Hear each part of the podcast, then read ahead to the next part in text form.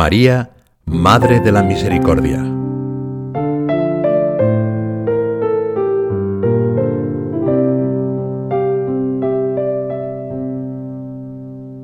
En el Magnificat Santa María canta la misericordia, el amor alegre de Dios, que viene a devolver la felicidad a un mundo entristecido.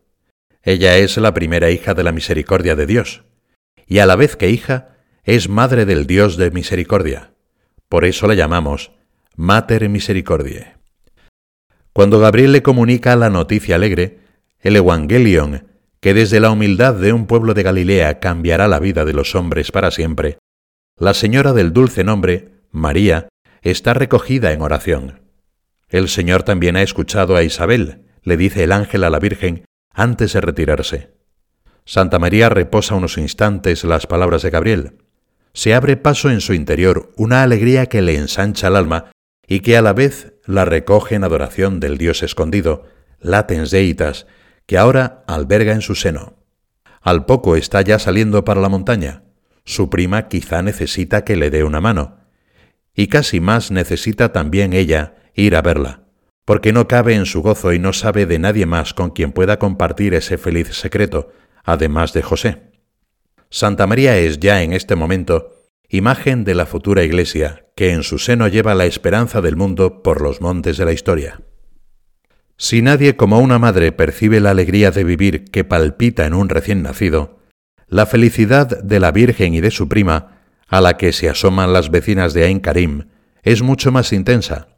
Dios ha tomado la iniciativa, ha escogido la tierra fértil de su generosidad y de su abandono, y ha inaugurado en ellas la verdadera primavera de la historia. Mientras el gran mundo intenta vivir de sus alegrías inciertas, en este rincón de Judea estalla silenciosamente la alegría de Dios. San Lucas nos cuenta que al saludar María e Isabel, San Juan Bautista da un brinco de alegría en el seno de su madre. Como el profeta David bailaba y brincaba en torno al arca de la alianza, así ahora el mayor de entre los nacidos de mujer, aquel que es más que un profeta, salta a la llegada de Santa María, la nueva arca de la alianza. También en esto el Bautista es precursor del Hijo de David. Como dirá de sí mismo al cabo de los años, Él es el amigo del esposo, que se alegra con la voz del esposo. Y ya ahora, al oír a la madre del esposo, movido por el Espíritu Santo, es profeta sin palabras, de la alegría del Evangelio.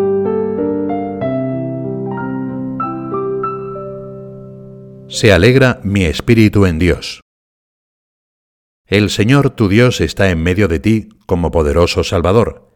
Él disfrutará de ti con alegría, te renovará su amor, se regocijará en ti con canto alegre como en los días de fiesta. San Lucas tenía bien presente al profeta Sofonías cuando relataba estos momentos de la vida de la Virgen. La alegría íntima y desbordante a la vez que Santa María ha contenido en sus días de viaje desde Nazaret y que se contagia instantáneamente a Santa Isabel y a San Juan, encuentra ahora su cauce en el Magnificat, canto de alegría y de misericordia. Nuestra Madre ha meditado largamente las palabras de las mujeres y de los hombres santos del Antiguo Testamento que esperaban al Salvador y los sucesos de que han sido protagonistas. Ha admirado el derroche de las misericordias de Dios con su pueblo, tantas veces ingrato. Al considerar esta ternura del cielo incesantemente renovada, brota el afecto de su corazón inmaculado. Mi alma glorifica al Señor. Se alegra mi espíritu en Dios mi Salvador. Santa María es hija de un pueblo mediterráneo, de una tierra donde se canta y se baila. Su emoción íntima, que viene del fondo del alma, se exterioriza en gestos y exclamaciones. A veces no os bastará hablar, tendréis necesidad de cantar por amor. Andaréis por el mundo dando luz como hachones encendidos que chispean fuego. La alegría de María no se explica sólo porque Dios ha entrado en su vida, sino porque a través de ella el Hijo de Dios se ha hecho uno de nosotros acordándose de su misericordia para siempre. La Iglesia se reconoce en el Magnificat, el canto del pueblo de Dios que camina en la historia, y por eso lo rememora a diario en el oficio de vísperas. Con Santa María no canta una alegría pequeña e individual, canta la alegría de la humanidad entera, una alegría que proviene de la esperanza en Dios mi Salvador. La Iglesia sabe que Dios es más fuerte que el mal. Lo débil de Dios es más fuerte que los hombres. La fuerza de los poderosos y los soberbios de corazón, que hacen la guerra a aquellos que guardan los mandamientos de Dios y mantienen el testimonio de Jesús, y amenazan con aplastar el amor de Dios, no es más que fuerza exterior, ruido, vanidad, como polvo que dispersa el viento. Nuestra tristeza infinita solo se cura con un infinito amor. La misericordia es el amor alegre de Dios, que viene al encuentro de un mundo entristecido, un valle de lágrimas. Dios sale como esposo de su alcoba, alegre, como un héroe, a recorrer su camino. Viene con su cariño, con su perdón, con su comprensión. Viene sobre todo con la alegría del Espíritu Santo, caridad increada, que es la fuente continua de su misericordia, porque sólo desde la alegría se tienen fuerzas para perdonar sin reservas y sin límites.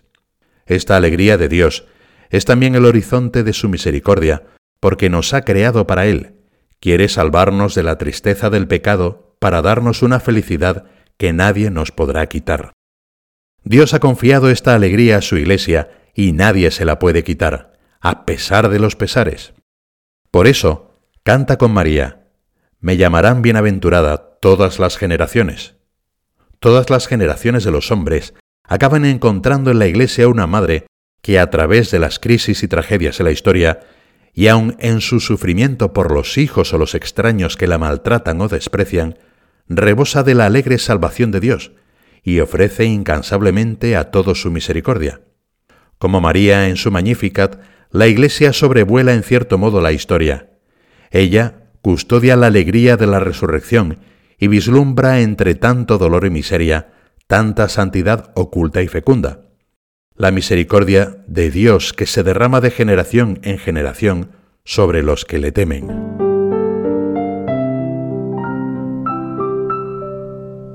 Los pobres de Dios. El Magnificat está impregnado de la espiritualidad de los anahuim bíblicos, es decir, de los fieles que se reconocían pobres no sólo por su alejamiento de cualquier tipo de idolatría de la riqueza y del poder, sino también por la profunda humildad de su corazón, abierto a la irrupción de la gracia divina salvadora.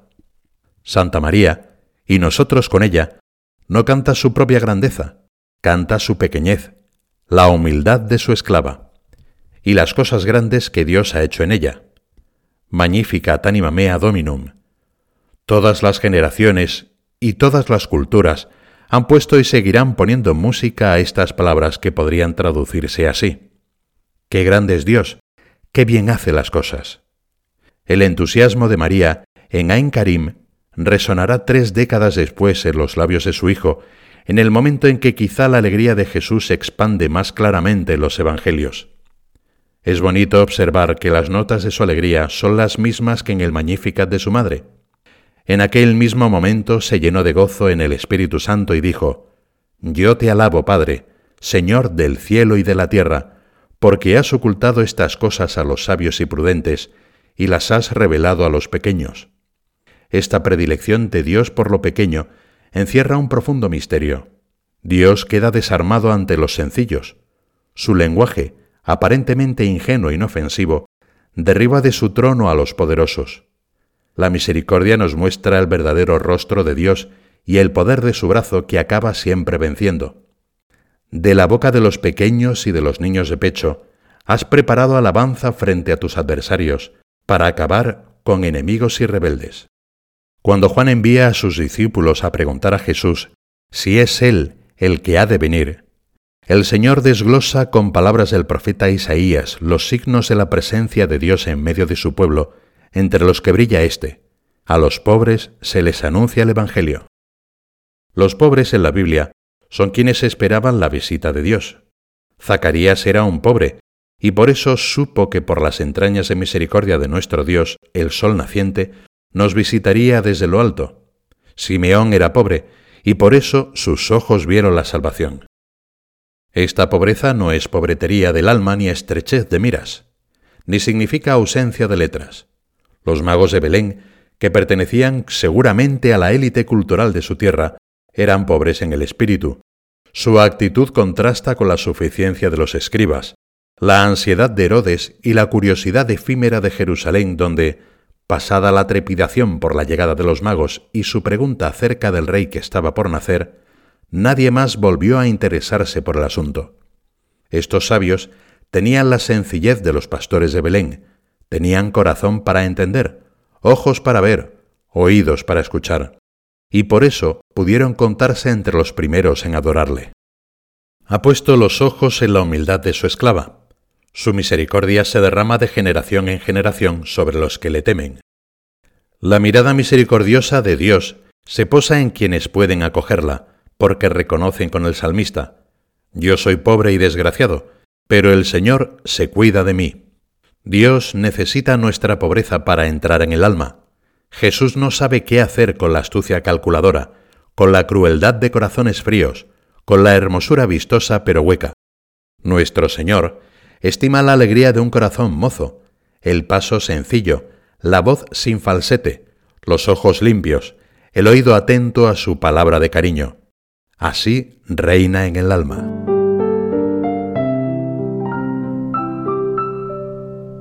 Hija y Madre de la Misericordia.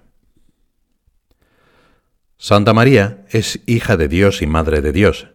Genuisti quite fecit engendró a aquel que la había creado y que la había redimido, ciertamente de un modo especial que la distingue de todo el género humano. María recibió en su concepción la bendición del Señor y la misericordia de Dios, su Salvador. Ella es por eso la primera hija de la misericordia de Dios, y a la vez que hija es madre del Dios de misericordia. Por eso la llamamos Mater Misericordiae, Madre de la Misericordia dirijamos a ella la antigua y siempre nueva oración del Salve Regina, para que nunca se canse de volver a nosotros sus ojos misericordiosos y nos haga dignos de contemplar el rostro de la misericordia, su Hijo Jesús. San José María nos enseñó que a Jesús siempre se va y se vuelve por María. Nuestra Madre disuelve la soberbia de nuestros corazones y nos ayuda a hacernos pequeños, para que Dios ponga los ojos en nuestra humildad y nazca Jesús en nosotros. Acudamos a ella con confianza de hijos, en tantos pequeños detalles de cariño. Uno que San José María aconsejaba a los fieles del Opus Dei es besar el rosario antes de rezar el Salmo segundo cada martes. Todas las generaciones la han llamado y la llamarán bienaventurada porque el amor trae consigo la alegría, pero es una alegría que tiene sus raíces en forma de cruz. Con su Hijo, Santa María sufrió en el Calvario el dramático encuentro entre el pecado del mundo y la misericordia divina. La piedad, como ha venido a llamarse la escena de la Virgen con su Hijo muerto entre los brazos, expresa intensamente esta participación íntima de nuestra Madre en la misericordia de Dios.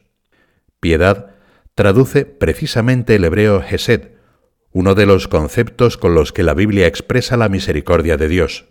En la cruz, despreciado por los hombres, Dios protege más que nunca a Israel su siervo, recordando su misericordia. Cuando los hombres se olvidan de las misericordias del Señor, Dios las lleva hasta el extremo. Mujer, ahí tienes a tu hijo, aquí tienes a tu madre. Estas palabras que el Señor decía desde la cruz a su madre y a cada uno de nosotros manifiestan el misterio de una especial misión salvífica. Jesús nos dejaba a su madre como madre nuestra, Solo después de hacer esto Jesús pudo sentir que todo está cumplido. Nos acogemos a su protección para que nos haga misericordiosos como el Padre. Ella agrandará nuestro corazón y nos hará tener entrañas de misericordia.